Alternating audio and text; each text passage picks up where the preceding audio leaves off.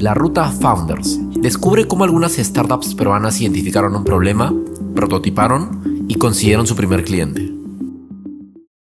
Tatiana Guichard fundó Somos Moto, un marketplace que conecta a usuarios que quieren comprarse una moto con toda la oferta de marcas, sus distribuidores e instituciones financieras. Ellos pertenecen a la séptima generación de Startup Perú. Somos Moto surgió como una alternativa a una oportunidad de mercado orientada originalmente a automóviles. Luego de identificar las dinámicas de ese mercado, optaron por conocer el mercado de motos y tocar las puertas correctas para generar los contactos clave y validar la oportunidad con ellos. Lo primero fue capturar el interés de los usuarios compradores de motos, por lo que compilaron toda la información relevante de las marcas y modelos disponibles en el mercado y las mostraron en plantillas. Luego, optimizaron el diseño para asegurar la mayor conversión de usuarios para una potencial venta. Al contar con una masa de usuarios que ya tenían una elección hecha gracias a Somos Moto, pudieron iniciar marchas blancas con diversos concesionarios para empezar a conectarlos. Con el paso del tiempo, negociaron comercialmente con cada uno para finalizar las marchas blancas y empezar con el pago. Ahora, Somos Moto ayuda cada vez a más y más usuarios a hacer su sueño realidad, dándoles el empoderamiento que necesitan con toda la asesoría para tomar una decisión de compra informada y llegar al concesionario con una oferta de crédito aprobada.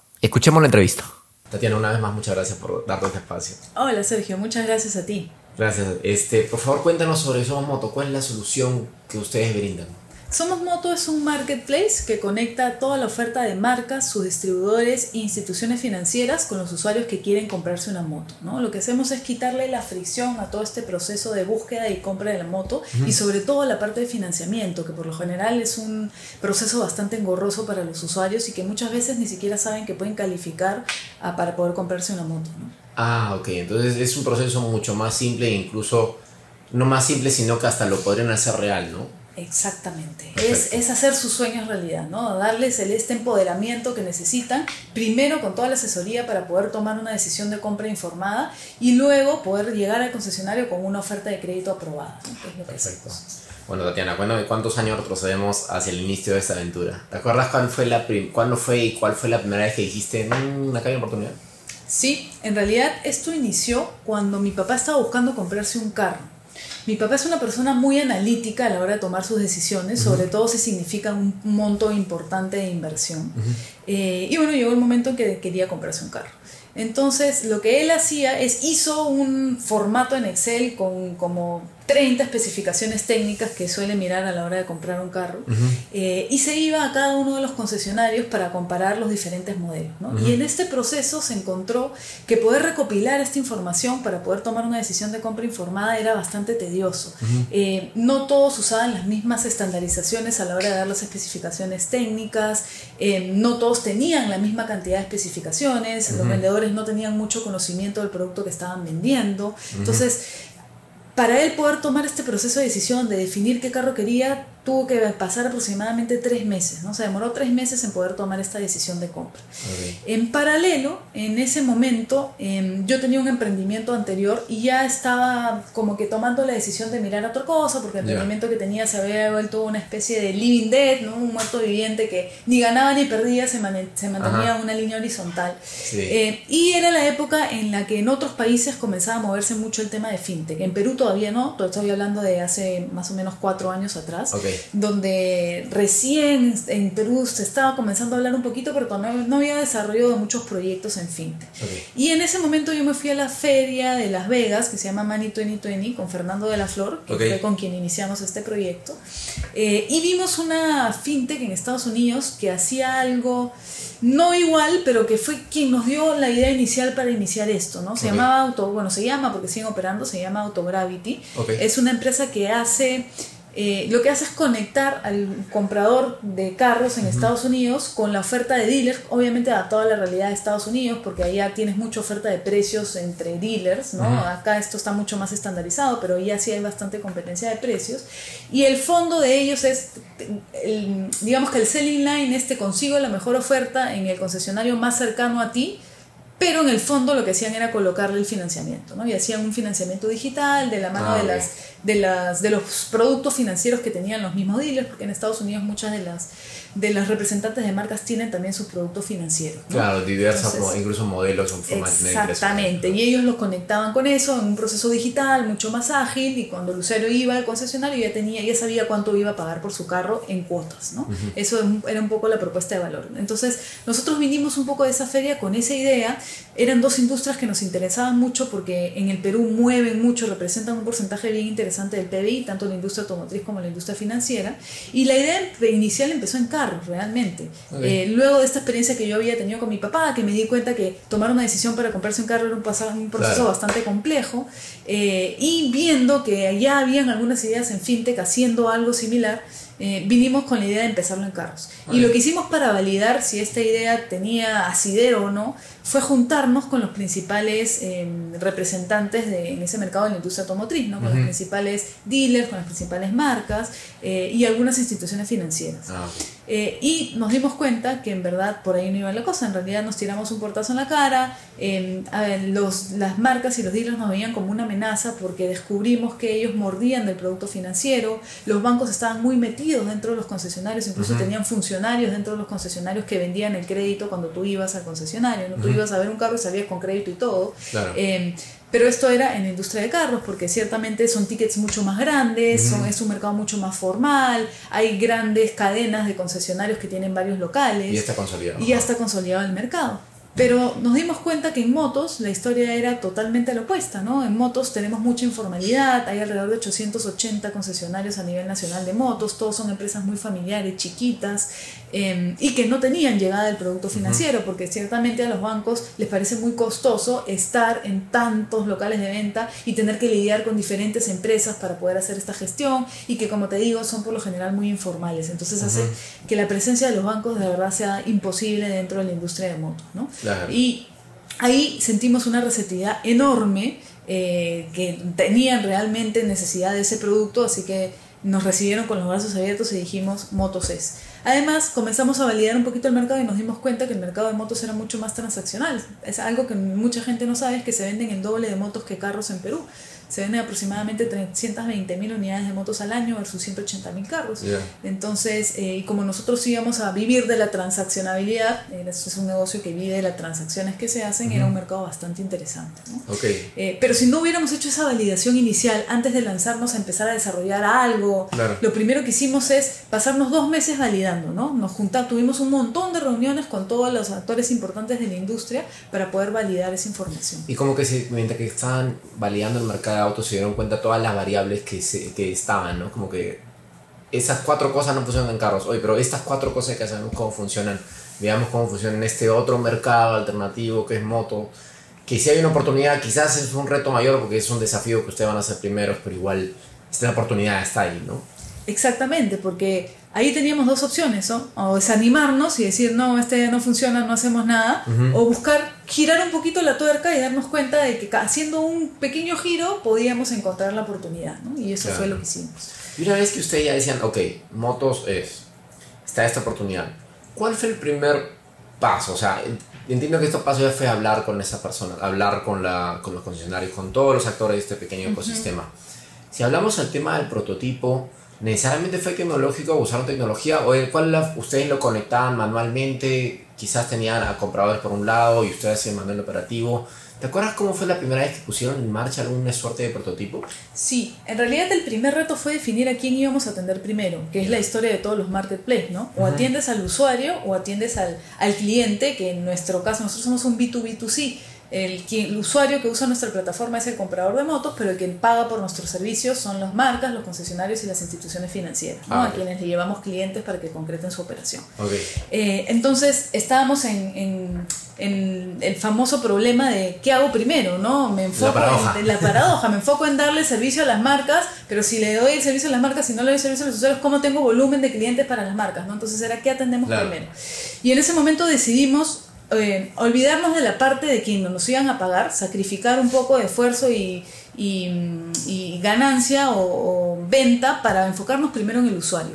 Y lo que vimos es ¿Cuál es la mejor manera de poder captar usuarios en volumen que estén interesados o tengan la necesidad de comprarse una moto y, que requieran financiamiento para hacerlo? Primero la demanda. La demanda. Entonces, ahí fue donde dijimos, ok, lo primero que vamos a hacer es desarrollar el catálogo, que eso va a ser, digamos, la gran bocatoma de entrada de clientes en volumen, para después que tengamos los clientes podérselos ofrecer a las marcas y concesionarios. Claro, que ahorita yo me pongo a pensar en algunas revistas que te dicen todos los autos que te dan por año, eso no lo hizo motos, y eso sería un buena, claro, forma de traer sí. Y igual en digital no había nada, y las páginas de las marcas son muy malas, están desactualizadas, son lentas, no tienen precios, ¿no? Entonces, nuestra, nuestra propuesta era solucionarle ese problema y que en un mismo lugar encuentren todo, como pasa en los hoteles, ¿no? Todos los hoteles suelen tener sus propias páginas de marca, pero quien se lleva el mercado es el agregador de oferta, el booking.com, el hotels.com, Expedia, etc. Y por último es ver si es que efectivamente es la primera prueba, o sea, si al, si al eh, consumidor le interesa un lugar donde puede ver todas las motos. Esa es la primera prueba. Exactamente. Y lo que nosotros hicimos para eso fue hacer primero unos prototipos de diseño en un programa básico de diseño y usábamos una herramienta que se llama InVision, que lo que te permite es eh, mostrar tus prototipos que todavía no son accionables, o sea, no pasa nada, ¿no? Simplemente pasas pantalla. Es como un PowerPoint super chévere. como un PowerPoint, pero con un poquito más de herramientas de diseño que te permite hacer un diseño un poquito más parecido a lo que va a ser tu página web, digamos, ¿no? Eh, y llamamos a usuarios para que nos visiten en la oficina e interactúen con estos prototipos que nosotros habíamos diseñado. ¿no? Entonces ahí teníamos una especie de diseño inicial que ahora ha cambiado muchísimo, pero como lo diseñamos en ese momento del home, para poder eh, definir qué tipo de filtros de búsqueda le poníamos, ¿no? que, cuál era la información más relevante para el usuario a la hora de buscar una moto, porque una moto tiene 800 especificaciones técnicas, pero teníamos que ver qué era lo que más les importaba, si era el precio, si era la cilindrada, si era el color. Descubrimos, por ejemplo, que en este segmento masivo de motos el color es algo que les importa mucho. No, no, no, no, se nos hubiera ocurrido. Pero de hecho el diseño y el color son cosas que les importan mucho al usuario. Más que tantas especificaciones técnicas muy rebuscadas, les interesa eso, ¿no? Y esas cosas no las hubiéramos descubierto nunca y hubiéramos diseñado una página mal enfocada si es que no hubiéramos validado eso primero. Y eso que todavía tienen los procesos de cara al cliente, porque faltaban todos los procesos y todo el desarrollo de cara a, los, a, los, a las otras empresas. Sí. Lo que nosotros hicimos primero fue enfocarnos solo en esa parte, luego de que habíamos validado, desarrollamos finalmente la página web, la sacamos al aire, pero del otro lado no teníamos nada, o sea, simplemente éramos un catálogo con información y no ofrecíamos cómo comprarla ni cómo financiarla, porque no teníamos esa parte trabajada todavía, eh, pero nos dimos cuenta que recibíamos mucho volumen de clientes, nuestro tráfico era 75% orgánico, no invertíamos en publicidad, porque la página con información estaba muy bien hecha, entonces ahí nos dimos cuenta, ok, esto está validado, al usuario le interesa, nos usa como catálogo, nos preguntan, porque pusimos un chat para validar un poco qué querían, qué buscaban, y nos dimos cuenta que había mucho volumen ahí. Entonces, el siguiente paso fue, ok, ahora tenemos que cubrir la segunda parte del marketplace. ¿Y cómo empezamos? Con, como tú bien lo dijiste al empezar, con periodos de prueba. No hay manera, o es muy difícil, de ponerle un ah. producto nuevo a una industria que viene haciendo las cosas de manera tradicional por muchos años y que nunca ha tenido necesidad de hacerlo de manera diferente porque venden.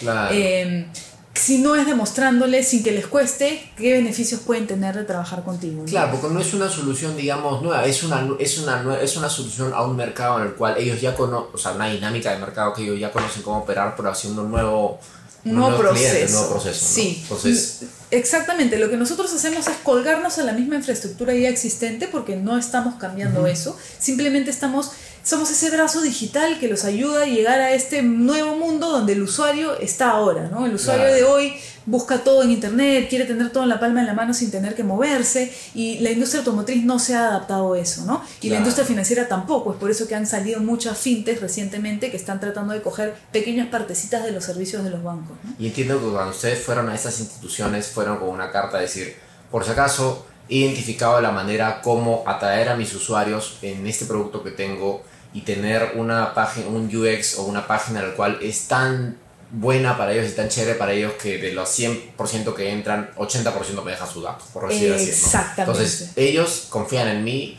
yo sí te puedo traer clientes, pero necesito, con esa, con esa carta de presentación ya ellos sí te abren las puertas. Eso es, lo has identificado muy bien. Nosotros íbamos con la bolsa de clientes que ya teníamos y le decíamos, mira, tengo esto, ¿te interesa? No, pero yo también los puedo captar, algunos nos decían eso, ¿no? Ah. Bienvenidos, les decíamos. ¿no? Y de hecho nos costó con muchos. Al comienzo, por ejemplo, Honda, que es el líder de mercado en motos, no tenía mucho interés en trabajar con nosotros, ni Honda ni sus principales distribuidores. Luego de que comenzamos a trabajar con las otras marcas que sí se interesaron y se dieron cuenta que si no estaban con nosotros, no estaban simplemente en el Ajá. mercado, eh, como pasa con los agregadores de oferta en general, ¿no? Terminaron tocándonos la puerta los tres principales distribuidores de Honda, y Honda es el que tiene mayor participación de mercado en motos eh, a nivel nacional, Claro. A pedirnos trabajar con nosotros, ¿no? Entonces, esto es un proceso que va tomando tiempo, ¿no? Que primero tienes que demostrar que agregas valor y luego va cayendo por su propio peso lo demás, ¿no? Claro. Uno tiene que enfocarse mucho en, en agregar valor, eso es lo más importante y eso es lo que tienes que lograr con tus prototipos, ¿no? Darte cuenta que realmente le agregas valor a quien te va a pagar y a quienes van a usar tu servicio en caso de que estés como nosotros en, en ambos lados, ¿no? Sí, y entiendo que, claro, tocaste la puerta, por ejemplo, a Honda, que ahí quizás cerraron la puerta, pero fuiste teniendo otras, fuiste consiguiendo algunos ya más pequeños, pero nunca se le fue diciendo decir, oye, Honda, por si acaso ya cerré con este acá, ya cerré con este acá, ya cerré". o sea, y se van dando cuenta que Claro, vas a nosotros como credenciales, ¿no? Para- Sí, porque el mercado te lo va demostrando. O sea, la gente llega a los concesionarios con la página de Somos Moto en el celular y le dice, quiero esta moto. Y a este precio que está en Somos Moto, ¿no? Y comenzaba a pasar que nos contactaban las marcas que no trabajaban con nosotros, porque lo que tuvimos que hacer para agregarle valor al usuario fue cargar todas las marcas. Así las marcas no nos quieran pagar y no quieran trabajar con nosotros. Pero a manera informativa cargábamos todas las marcas porque esa es información pública. Claro. Entonces, a veces teníamos algunos errores, obviamente, porque las marcas no nos proporcionaban la información. Entonces, nosotros ven- nos agenciábamos para tratar de conseguir las especificaciones técnicas. Entonces, pasaba que algunas fichas tenían errores o precios que estaban errados y el usuario iba al concesionario y decía, yo quiero comprar esta moto, pero al precio que está en Somos Moto, ¿no? Y las marcas nos llamaban y nos decían, oye, tienes que corregir el precio. Ah, perfecto, sentémonos a conversar. Claro, es información pública, es, o sea... Claro, sí, a ver, y yo feliz de que tú me quieras proporcionar la data actualizada. Te he buscado, acuérdate que te he tocado la puerta tres veces y no te interesó, ahora ya te interesó, feliz, yo es feliz de recibirte, ¿no? Y así es un poco como fue yendo nuestro proceso. ¿no? Sí, interesante. Por ahí hay una pequeña pausa porque se me están ocurriendo cosas. que son Dale, dale, de ahí lo. No, no, igual va a seguir acá, qué interesante. Este. Ahora, tu- tuvo este periodo de marcha donde tuviste los primeros usuarios, los concesionarios que te brindaban la información y hacían llegar a ti. ¿Te acuerdas cuándo fue el primer usuario que ya dijo, ok, terminaron la marcha blanca y comenzó a hacer un pago? Digamos que fue, porque estamos hablando ya de una, una oportunidad, que tienes un prototipo, tienes validación. ¿Cómo fue el primer cliente? ¿Te acuerdas? Sí, nosotros tuvimos que exigirlo, porque no es que el usuario, si tú le das las cosas gratis, ellos van a estar felices de seguirlas usando gratis y no te van a decir voluntariamente, oye, ya te quiero pagar porque soy buena gente, ¿no? En verdad, sí. Eh, lo que tienes que hacer es primero cerciorarte que ya le demostraste valor. Una vez que le demostraste valor y que te vuelves medio indispensable para él, ya le dices, ok, hasta aquí llegamos, ya a partir del siguiente mes me tienes que pagar, si no, ya no podemos seguir dándote el servicio. Wow, es como un Y- proceso también de percibir eso también. Es un proceso de percibir eso, porque si tú haces eso y no le agregas valor, simplemente te van a decir, sí, ya está bien, no hay problema, chao, ya no me brindes más el servicio, ¿no? Mm. Entonces, tienes que saber encontrar bien cuál es el momento eh, y obviamente que no te ahorques, porque ciertamente una startup no puede vivir muchos tiempo, mucho Claro, tiempo sin ajá. percibir ingresos, ¿no? Pero fue más o menos lo que nosotros hicimos después de darnos cuenta que ya estábamos agregando valor, que les estábamos enviando buen volumen, que estaban contentos con nosotros porque eso se nota y te lo hacen saber. Ya comenzamos a cerrar las marchas blancas y les decíamos ya a partir del siguiente mes me pagas y, y la mayoría entró. Hay algunos que se rehusaron, pero Ajá. que a los meses volvieron porque se dieron cuenta que necesitaban eso. ¿no? Ahora, lo curioso es que mencionaste, cerramos las marchas blancas. En este modelo donde tienes, no, es un B2B, tienes determinadas cuentas en las cuales tú puedes percibir a cuál le estás agregando más valor y decirle como, oye, de ahora en adelante, en este cliente yo percibo acá, de ahora en adelante vamos a comenzar a trabajar. ¿de Claro, acuerdo? lo haces de manera parcial, Claro, no es que lo haces poco, todo. ajá, Exactamente. Claro. Y sí, fue uno que cerró, comenzó el pago, de ahí fueron haciendo y supongo que hubo un, un aprendizaje en la manera como se vivió esta relación después que les permitió, permitió cerrar las otras marchas blancas después. Exactamente, claro. Y, y el aprendizaje sigue constante porque nosotros seguimos afiliando nuevos dealers, tenemos que abrir provincias, por ejemplo, y seguramente entremos con una estrategia similar, ¿no?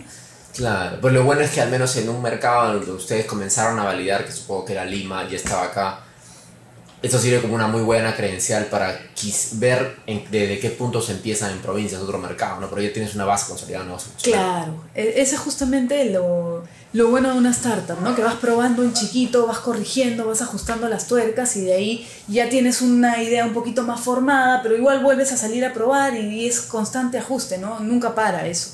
O sea, sí. ciertamente tenemos ya una estrategia, sabemos bien por dónde va la cosa, pero las cosas van a ir cambiando continuamente, ¿no? Y nos tendremos que adaptar. Perfecto. Bueno, Tatiana, en estos minutos hemos visto cómo hemos pasado de una idea a un negocio funcionando, terminando marcha blanca. Cuéntame, en este periodo que has visto ahora que, lo, que ya tienes todo el conocimiento de lo que ha pasado, ¿hay alguna arista, hay alguna etapa que crees que podría haber sido quizás más rápida, más eficiente o una actividad que te gustaría haber empezado desde antes? Sí, el producto financiero. Eh, de eso no hablamos un poquito, pero eh, otra de las verticales de nuestro negocio es el producto financiero y hemos sufrido mucho en interacción con los bancos y financieras. De verdad es, ha sido una tortura, no nos podemos integrar de manera tecnológica, muchos de los procesos son manuales, no se adaptan a una forma digital de trabajar. Entonces, eh, nosotros hemos tenido procesos de interacción de aproximadamente año y medio para poder comenzar a originar los primeros créditos. Entonces, año y medio una startup te mata, te mata, no, no, no, es, es, un poco viable poder aguantar eso. ¿no? Entonces, Em, ahora estamos desarrollando un proyecto de financiamiento propio, levantando un fondo para poder aplicar todo el conocimiento que ya hemos tenido del producto financiero y hacerlo nosotros directamente, ¿no? Pero quizás me hubiese gustado hacer eso un poco antes, ¿no? Creo que hemos perdido mucho tiempo, nosotros tenemos ya aproximadamente dos años y medio de operación, en donde hemos sufrido mucho con el producto financiero y desde un comienzo sabíamos que eso era clave para poder desarrollar esto, ¿no? Entonces, eh, me hubiera gustado empezarlo un poco antes, sí. Pero a veces hay un poco de miedos porque no eres especialista en, en la industria financiera, porque quieres probar antes, ¿no?